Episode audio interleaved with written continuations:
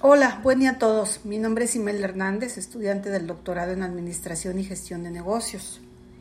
El presente podcast es para dar cumplimiento a la materia de sociología y cultura de las organizaciones. Así que lo que presento en este material es un planteamiento de la interacción entre naturaleza, cultura y sociedad. Comenzamos. Considero que el ser humano, desde que es concebido, trae en su ADN las características físicas que lo determinarán, así como parte de la conducta que adoptará a lo largo de su vida. Conducta misma que desarrollará al grado de influir y encajar en algún círculo social, o bien adquirir una cultura en la cual ejecutará una mezcla de creencias, costumbres y herramientas. Cabe citar a Luis Villoro en su libro El pensamiento moderno, Filosofía del Renacimiento. Menciona que el hombre constantemente se realiza a sí mismo y lo hace de una manera, creando. Y, por lo tanto, el hombre es ante todo un ser creador y la acción implica transformación y con ello engendra un mundo nuevo, el mundo de la cultura. Viendo otro aspecto del hombre, el hombre siempre pretendrá la necesidad de socializar y se inicia con la socialización primaria, en la cual al nacer ya existe un orden y es la familia que lo introduce al ámbito familiar, a las normas, a los valores y a las conductas en conjunto. Así avanza hasta llegar a la socialización secundaria, en la cual siendo adulto elige por su propia cuenta incorporarse a sus mundos o grupos sociales donde necesita ser influyente o ser influenciado. No importa la religión, el sexo, la edad o la época, el hombre siempre tendrá interacción entre naturaleza, cultura y sociedad. Esta es nuestra naturaleza. Para ejemplificar la interacción entre naturaleza, cultura y sociedad, les comparto mi propia vida y cómo he tenido que interactuar con diferentes grupos sociales. En mi fase primaria, acudí al kinder, a la primaria, a la secundaria y en paralelo a clases de inglés y natación y a un círculo literario, este último de los que más disfruté en mi niñez y adolescencia, porque un familiar que era profesor de primaria organizó un grupo de maestros, estudiantes y padres de familia para tener sesiones de lectura, las cuales abarcaban cuentos, leyendas y novelas. Como en el grupo participaba gente adulto y adulta, tuvimos una rondalla, la cual interpretaba música bohemia, música de la época de oro mexicana, de esa música bonita con la cual mis abuelos y mis padres se enamoraron. Qué buenos recuerdos de esa época. Hoy me doy cuenta que ha pasado rápido, muy rápido el tiempo. Y en aquella época de mi juventud tuve un periodo de rebeldía. Y en aquel entonces ingresé a estudiar una carrera técnica en informática. Pronto pude trabajar. Al principio me emocionaba ganar mi propio dinero, pero pronto me di cuenta de algo, que el sueldo que yo percibía correspondía a un tabulador de un técnico, por lo tanto mi sueldo era bajo. Yo, con mucha intención de querer ganar más dinero, descubrí que la única manera de lograrlo era estudiar y prepararme mucho más. Así que ingresé a estudiar la preparatoria que tanto me pedía mi padre y enseguida me fui a estudiar la ingeniería industrial y por si fuera poco me decidí por la maestría en administración. Así que en este punto de mi vida ya había iniciado la socialización secundaria. Por propia cuenta decidí en qué universidad estudiar y qué cosa estudiar.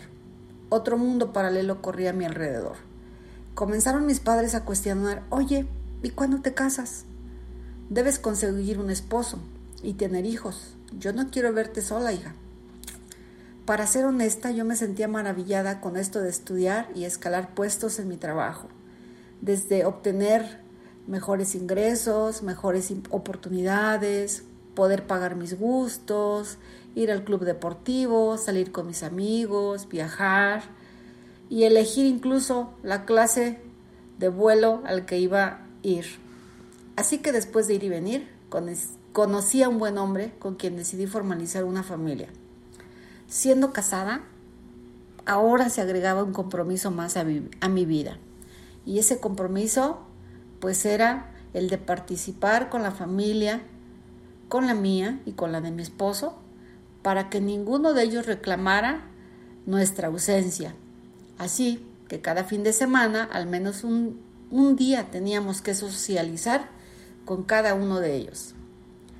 Al paso de los años yo quedé viuda y sin hijos, pero con un trabajo maravilloso y ya solo con una familia, desde luego la mía. En mi trabajo, el tiempo, el esfuerzo y sobre todo la preparación es un cuento de nunca acabar. Cada año debo de tomar cursos. Este año uno llamado Digital Learning, porque es lo actual, porque hoy nos vemos a través de la tecnología, porque hoy hacemos meetings, porque hoy hacemos transferencias electrónicas, porque hoy hacemos home office. Y eso de ir a trabajar de manera presencial va sucediendo con menor frecuencia. La moda de hoy son los medios digitales, así que hay que estar actualizado y estar practicándolo. Qué barbaridad, han pasado tantas cosas en mi vida. A veces me pregunto, ¿qué pasaría si mis abuelos pudieran venir del más allá? quizás se asustarían de ver dispositivos impensables en su época, o quizás se sentirían orgullosos de saber que su descendencia ha crecido, que hemos mejorado, que la mayoría ya tenemos una preparación académica. Mis abuelos quizás quedarían desmayados al descubrir que en la actualidad se pueden casar mujeres con mujeres, y hombres con hombres y que incluso pueden hasta tener hijos y formar una familia. Para nosotros esto ya no es novedad, comienza a ser algo del día a día, pero para mis abuelos esto traería conflictos con sus creencias, con sus pensamientos y en la misma familia. En fin, actualmente todo ha cambiado tanto. Pienso también en las anécdotas tan maravillosas de la revolución que mi abuelo me contara y lo comparo con otro tipo de revolución, revolución social, como la guerra de Rusia y Ucrania, las guerrillas en Centroamérica, la grandeza de China y la guerra comercial con Estados Unidos y con otros países europeos. No cabe duda que toda la vida la pasamos en constantes revoluciones, constantes cambios. Esto no tiene fin. Cada época venidera estará siempre atada a un grupo social, a su integración con lo establecido, a menos que renuncie la gente y se vaya a vivir a las montañas y empezar desde cero. Pero eso es como una novela de ficción. Otro ejemplo que puedo compartirles es que este pasado domingo, y como cada domingo lo hago, acudí a misa, a misa católica, y al finalizar el sacerdote pidió que hiciéramos oración por los sacerdotes, porque ser sacerdote es muy difícil. Explicó además que dentro de la Iglesia católica hay tres niveles de sacerdotes. Estos son episcopado u obispo, que es el jefe de todos y puede tener comunicación directa con el Papa. Presbítero, quien puede ejercer misa y confesar. Y el diácono, que es el sacerdote que puede ejercer, ejercer, ejercer misas pero no puede confesar. Caramba, jamás me hubiera imaginado este, este organigrama dentro del sacerdocio. En la empresa es muy común pensar en un organigrama, pensar en las jerarquías, pero no se me había ocurrido dentro del, del medio del sacerdocio. Realmente quedé asombrada. Ah, con estos tres niveles que les acabo de mencionar, hubo un momento en que razoné esto. ¿Acaso a los ojos de Dios no todos somos iguales? Seguramente sí, ¿verdad? pero en este mundo, hasta en el clero, hay jerarquías y parte de sus funciones son para interactuar con los fieles católicos. Así que esto es también parte de la sociología y la cultura.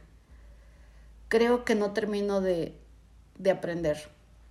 Ahora que hago reflexión y que vuelvo a leer un poco de la administración y de la sociología, es increíble la manera en que las épocas y las personas cambian. Al final de cuentas, siempre vamos a necesitar pertenecer a un grupo social o a un club social en el cual nosotros podemos influir o podemos permitir ser influenciados. Bien, espero que les haya agradado esta información. Les agradezco y hasta la próxima.